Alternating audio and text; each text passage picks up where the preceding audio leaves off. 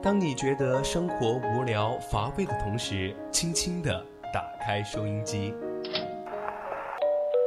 心声，聆听你我，心理导为您导航。让匆匆赶路的人生停下来，在成长心路中歇口气，品味另一种人生。让被生活紧绷的脸在小常识中松弛一下，露出久违的笑容。岁月里变得干涸的心田，在这里，在这里接受一滴滴情感的甘露。这里是心情驿站，你我的心灵避风港。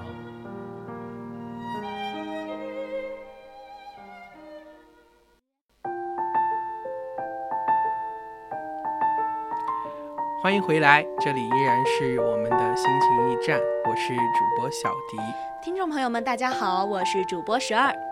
上半段呢，小迪给大家分享了一篇文章，算了，别以为你能改变父母。下半段呢，我们就一起来聊一聊北美高材生自杀，别绑架亲情。十二，应该你有看到过这个新闻吧？嗯我跟你分享过，比较红嘛，最近这段时间都对嗯经常能看到。很多人就称这个爸爸是广州教育圈的名人，很多人追看他的育儿公众号啊，他的故事上过广州各家的电视台、报刊，成为网络红人，大家都称他模范爸爸、儿童教育专家。他也到处分享自己的育儿经验。对，其实他的儿子呢是很争气的，就是妥妥的学霸一枚。他一七年后考上了美国的常春藤名校，被称为南方的哈佛埃默里大学。正当所有人都以为这是一个温情而励志的故事时呢，发生了恐怖的事情对。他的儿子张一德在美国的校园里面自杀身亡了。所以今天呢，对我们话题感兴趣的听众呢，就可以加入我们的 QQ 听友四群二七五幺三幺二九八，参与我们的节目互动，也可以关注我们的官方微博、微信，微信搜索 FM 一零零青春调频，微博 @VOC 广播电台，关注更多节目信息。那想要与主播互动的小伙伴们呢，也可以在荔枝蜻蜓 APP 上直接搜索 VOC 广播电台，发送你的评论。接下来的时间，就一起来和大家聊一聊北美高材生自杀，不要绑架亲情。其实这件事情影响这么大呀，在很多人震惊的时候，我有一个问题，就是当一个父亲把他的爱全部都给了孩子，为什么孩子还要自杀，还要逃离呢？就是不知道十二有没有这种疑惑。对我也很难想象吧，就是他的父亲其实很爱他的呃这个孩子的。我当时看到这个新闻的时候，因为看到前半段，看到前半段，对，就是我就觉得其实这个孩子很幸福啊。对啊，一个全心投入爱你的人，就嗯，是他做什么事情都是为了你，然后每一顿每一餐都不一样。我觉得这样的话，在我看来是一个很很完美的爸爸我很喜欢这样的生活。其实，在我看来，我就觉得他应该很幸福啊。你想嘛，他爸爸给他拍了二十多万张照片，还拍坏了五部相机，自己也变着花样的凯子做饭。就像你说的嘛，十年间没有一道菜是重复的，这得有多大的毅力啊！对，我记得他好像是有一道菜，嗯，是他买了一个车嘛，就是什么那个玩具车，然后他是在上面用精心的一种装饰，然后做的那份菜。我当时看了之后，我说，要是我爸有这样的手艺就好了。我爸要是要这种手艺、这种心的话，我我觉得他可以去当一个厨师了。对啊，而且他的父亲还是放弃了高薪的工作嗯，来教育他。对啊，相信大家其实有一种感觉，就是这位父亲是如此的一种高尚和完美，如此的看重孩子，但是又觉得一种说不上来的那种奇怪。，其实我看到这篇新闻上半段，我觉得嗯还好，但是当我读到那什么二十多万张照片拍坏五部相机字眼的时候，我心里就莫名的有一种很可害怕的感觉，对，就是感觉他拘束了他孩子很久那种。细思这种细思极恐的感觉，真的是让人很害怕的。其实他让我想到了一个人，不知道你知道吗？就是演员朱雨辰，他的母亲好像也是这样的人。对我好像是知道吧，就是朱雨辰的母亲对他的儿子好也是众所周知的嘛。朱雨辰呢，开学去中戏报道的那天，他本想自己整理床铺，但刚要往上爬的时候，他妈妈就赶过来说：“儿子，你等会儿，妈妈来，妈妈来。”担心朱雨辰睡眠会受到干扰，朱妈妈铺完床，又挨个问朱雨辰的室友们是否打呼噜。我觉得这种隐私的问题，其实我觉得上半段还好吧，就是大家第一次来大学的时候，父母都会为我们做这些。对，但是我觉得逐个去问自己的室友是否会打呼噜，就有点打扰到别人，就有点冒犯了。嗯，对我当时父母送我来的时候，也没见得这么这么关心别人啊，都是怕我打扰了别人的。而且还有更吓人的，他妈妈发现了宿舍外长满了爬山虎。一般嘛，我们觉得长满爬山虎，小时候学过那个课文嘛，就是一感觉是一种很浪漫的事情。嗯，但是他妈妈，你知道吗？他他担心爬山虎会寄生虫子嘛，就嗯去用开水把下面的爬山虎都烫死了，是不是好吓人呢？对，节目中呢，他也说过，为了给儿子降火，他十年如一日，每天早上上四点就起来熬梨水，哪怕儿子明确表示喝不下了，也会逼着儿子全部喝光的。不仅是这样子哦，而且还有报道说啊，为了让自己的儿子随时吃上可口的饭菜，猪妈妈还把自己变成了移动的厨房，儿子走到哪儿就跟到哪儿，甚至进了剧组还是这样。对他有一句很著名的话，就是我没有自我，我完全没有自我。还有一句就是我用我的整个生命去对待我的儿子，但然但是如此的密不透风的爱，只是感动了他自己而已。其实这句我没有自我，我完全没有自我，我就觉得好可怕。一个人就是如果失去了自我，那他做人还有什么意思呢？对啊，朱雨辰也是不止一次的表示过痛苦嘛，称妈妈给的这样爱太大，压力太大了，也曾跟母亲说过，咱俩没法过了，你会把我搞死这样的但。是他的妈妈就觉得没有用啊，就是母亲坚持自己的爱，觉得孩子是需要的。对他就是母亲会固执己见嘛，就是说孩子需要他这份爱，就是孩子还小，他急需要这样的爱对。，但是他的妈妈就爸妈就会陷入一种那种自我感动啊，就是在这份爱里你不断的付出，但是对方不一定需要啊。嗯，对，其实爱呢，就是需要从孩子的角度去出发，了解孩子真实的所思所想。如果经常去否定孩子的感受，而必须按照自己的方式去做一个好爸爸、好妈妈的话，那么孩子所感受到的只是一个僵尸一般的情感而已。对啊，这种爱是很坚硬的嘛。那话说回来，就像我们张翼德的父亲一样，在张一德十二岁的时候，他的父亲就鼓足勇气地说，希望爸爸能有对自己说不的时候。但是爸爸坚决地说，这个我不能答应你，我永远会对自己的儿也儿子说 yes。我想想啊，十二岁的少年听到这种话，他心里是得有多沉重啊！对，有些时候呢，我们可以说对我们自己孩子说好的，嗯，这种没错啊，什么我对他说 yes 啊，这样可以。但是你有些时候不能一味的去说好的，就是我不让他去做这样的事情。对，这是这是一种自我感动啊。如果嗯如果你孩子没有得到正确精确的爱的话，他是不会跟着你一块儿被感动到的，你只能够是陷入自我感对，动。沉浸在自己的那份感动当中。其实，在张艺德与父亲的相处中，也有很多这样的小细节啦，让人感到恐怖和直接。就像我刚才说的嘛，就是比如说什么二十万张照片啊，还有下下面我来说更恐怖的事儿，是你听着。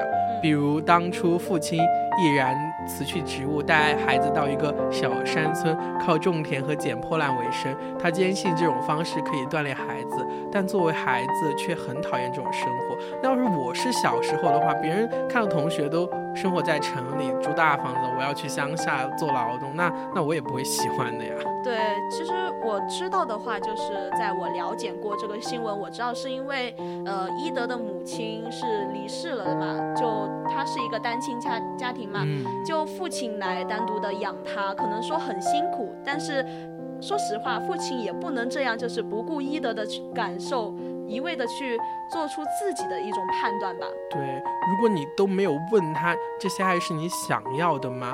那其实对于一个孩子来说，那就是那种超量的爱，就是承受不了的。对，就是一种负担而已。他曾他伊德呢是曾经在初学的留学申请里写到，他害怕踩到臭虫，害怕他们在衣服里面产卵，更怕暴雨来临时击打屋顶的时候发出的巨响。但是没有办法，父亲觉得这样对孩子好，可以磨砺孩子，孩子呢也就只能这样的生活下去了。其实是很痛苦的，而且据说啊，三岁以后，他的父亲还装作聋哑人，孩子怎么叫爸爸都不回应，只有孩子把需求写出来或画出来，他才肯沟通。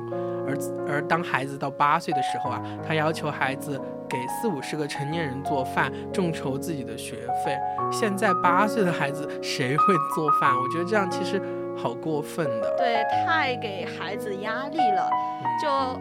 这这种事情哪一样是孩子自己想要的呢？他可能没有想过，又或者说哪一样和他所说的尊重和自由沾边呢？感觉起来也没有吧。这样做除了说是给孩子很多无助感之外，也会让孩子内心充满了痛苦和困惑。说爸爸不爱我吧，他的注意力全放在我身上；说爸爸爱我吧，他对于真实的我都看都看不到，又何谈爱我呢？这种。但是其实无论怎么样。就是作为孩子的我们，就是包括你和我，都是没有办法选择的嘛，因为我们只能够依赖于我们的养育者而生活。为了生活，我们得得到父亲的关注，也只能够放弃自己的感受，围绕着他们的感受来转。久而久之，我们的自我其实已经消失了呀。如果是像伊德这样的话。对，其实这让我想到了，就是很多人家长就是喜欢把自己的梦想压在孩子的身上。对，这个真的很吓人。我觉得，呃，你的梦想是你的梦想，但是孩子他是一个独立的个体啊，他也是人啊，他应该去追求他自己喜欢的东西。对，其实有时候我在想啊，就我经常对我的朋友说，要是我有了孩子这样的话，我一定会让他们去学跳舞啊，学画画呀，学设计啊这一类的。但是，但是时而你想过吗？你自己的孩子要是就是喜欢体育，他要立志做一个体育生，你怎么办？我还是只能支持啊，肯定不可能放弃他自己的兴趣。说实话，就是说说而已。他自己想做的事情，还是让他自己去做。父母是会有这种遗憾，但是正确的方法还是应该支持孩子自己的想法。毕竟以后是他自己来面对这个世界，他要作为一个独立的人来生存的。嗯，回到回到我们的话题呢，就是说到这个父亲。他之前发表过文章，说过自己前半生的婚姻很失败，众叛亲离，把亲朋好友都得罪光了，准备和儿子相依为命，从头开始，全力培养儿子。感觉他是憋着一股气，要证明自己，给那些看不起他的人看看，他不是他们想象中的那个样子的。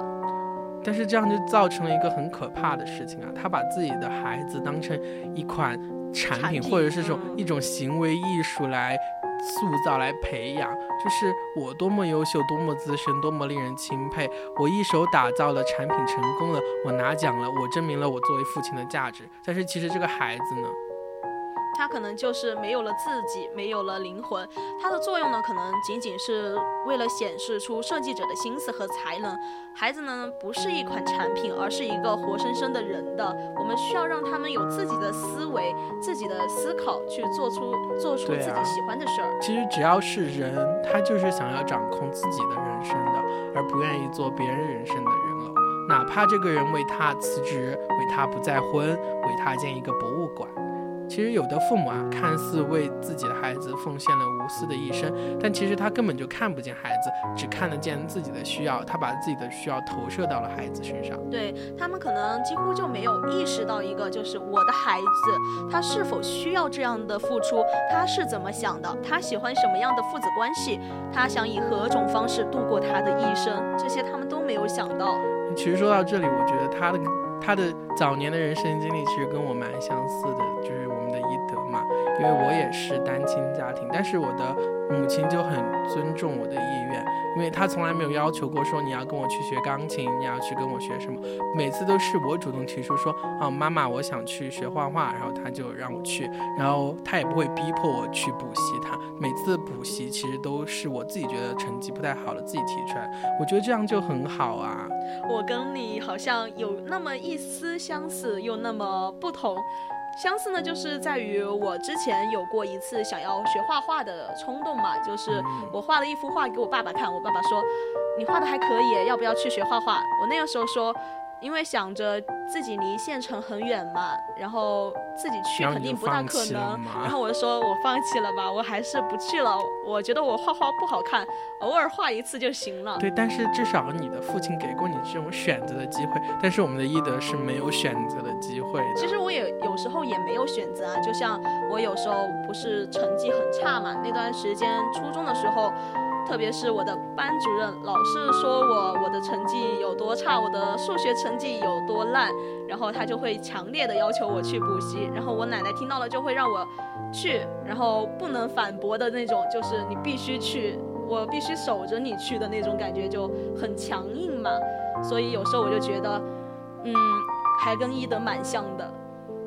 但其实这只是一个方面嘛。但是如果说像一的一样，方方面面都会被要求，那我可能受不了，精神会崩溃的。对啊，所以也能解释他为什么会自杀了吧？嗯，他们在自恋的封闭的世界里，只有我没有他你和他。我相信孩子的心中一定积压着对父亲的不满和怨恨，但是只因为头脑常年接触外界的灌输，看你爸对你多好多不容易，一个人把你拉扯大，还培养得这么优秀，你一定要报答爸爸这样的话，可能就会给他一种心理的压力嘛。对，这种压力真的很大呀，嗯，让孩子的心充满了愧疚啊。是啊。他会想，爸爸把肉肉都割给我了，就是我们父母经常说的嘛。我把我砸锅卖铁，我要把你养大。其实这种话对于孩子来说是多么大的伤害啊！他的他孩子的痛苦、孩子的情绪都没有得到照顾，而他的亏欠和罪疚都没有办法说出去，而他的愤怒更是没有办办法表达。嗯，韩国电影片就是《天空之城》里面有一第一集，就是一个学霸考上了医科大学之后呢，马上自杀，遗书对父母说，已经完成你们的心愿，考上医学院了。英国银行家作者肯尼斯。年轻时呢，由于父亲不负责任，导致他没有机会考上牛津。他和妻子呢，都身后将他的希望寄托在了自己儿子的身上。是啊，但是我也知道这个结局，就是儿子考上了牛津大学，然后在卧轨自杀了。这种真的和伊的太像了吧？对，这些孩子一样的都是经历了极端的痛苦，对父母的愤怒和内疚交织在一起，而引起了巨大的内心的冲突。但最终呢，潜意识的愤怒占了上风，孩子呢选择了在自己最好的年华自杀，不是毁掉自己，而是毁掉了父母的劳动成果。其实这个时候他已经不能够被称为一个孩子，他就是他做最后这一个决定的时候，他是自我的，但是在这之前，他都是被别人当成一个产品，被批量化的生产，被框架着。这可以说是他们最后一次的反抗了。对，可能他一辈子都没做过反抗父母的事情，而自杀这一件事情，就是他啊、向这个世界说我是我的最好的证明。对，就各位父母朋友们，做好父母不在于一句话中带有多少个爱、尊重和自由，也不在于为孩子牺牲了多少，而是是否告诉自己，我面对的是一个独立的生命，它经由我而来，却不属于我。他没有义务为我完成心愿，更没有义务为我而活。其实我今天上半段也提到了这个话题嘛，就是说父母经常会说一些话，让我们就是没有办法做自己。那其实这个时候就会造成一种叛逆嘛，就是我们十五六岁的时候觉得自己很懂事了，就是已经了解这个世界了，也快成年了嘛。对，道理都就懂，就是道理。都懂，就是不想做啊。就是我的，我是要这个时候也是我们形成自己世界观的三观的时候嘛。那个这个时候其实就是会和父母起冲突的。那处理好的人呢，比如说现在活下来的我们，那处理不好的呢，就是我们上述看到的像伊德这样自杀了的人，对。其实挺惋惜的。对，以爱之名的枷锁比打骂更难以挣脱。你也是那个从小被父母掌控的孩子吗？为了生存，学会讨好顺从，压抑自己所需的需求，失去了真实的自我，慢慢呢，只剩下一副空洞的躯壳而已。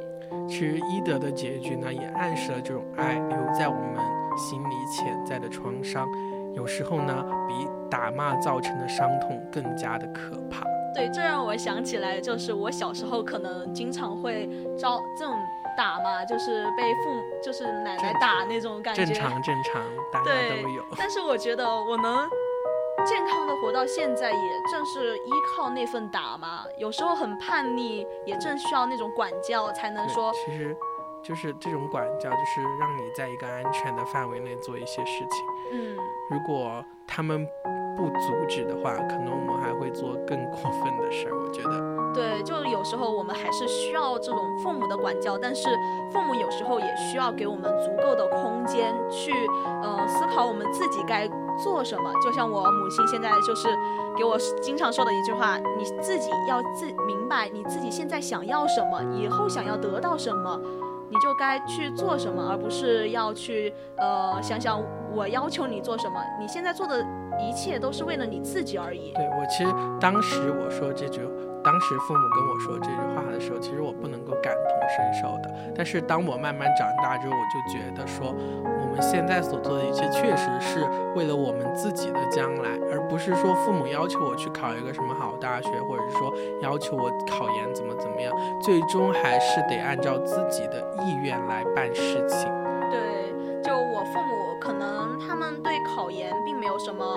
法嘛，但是他有时候也会问我说你要不要去考啊？我觉得吧，我还是要去考，因为专业嘛没什么难度，可以去提升一下自己，也是一个好事的。其实这种事情都是要按照我们自己内心的意愿。其实父母只能给说是给我们建议，是一种比较好的方式。他们也是现在就像我妈妈嘛，她现在也慢慢学会了放手嘛，就是呃不再管我太多的事情，全部都听我的。就是在我未来规划这方面，其实我觉得这才是一个父母比较好的方式，因为你的子女慢慢长大了，他们有自己的想法了，你不能够每件事情都能够照顾到了。对，其实我父母对我最大的放松的一段时间，就是在我读嗯、高中的时候，他会就是放松放松对我的那种看法嘛，就不再说以那种打骂式教育为主，他会呃就是主要去看我的看法，然后以那种说教式的行为来看我对了。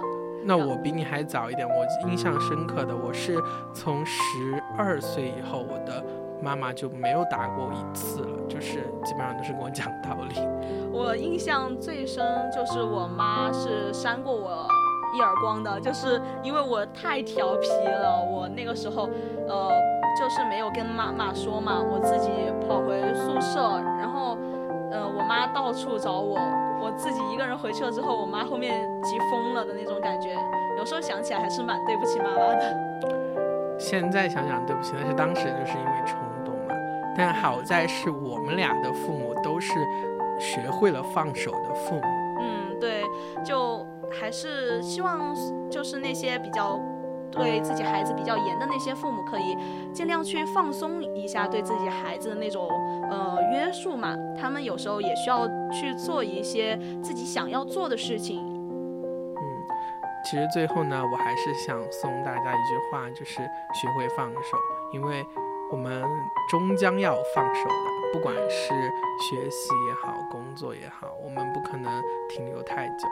嗯，那我们今天的节目呢，到这里也要结束了。我是小迪，我是十二，我们下周同一时间再见啦。再见。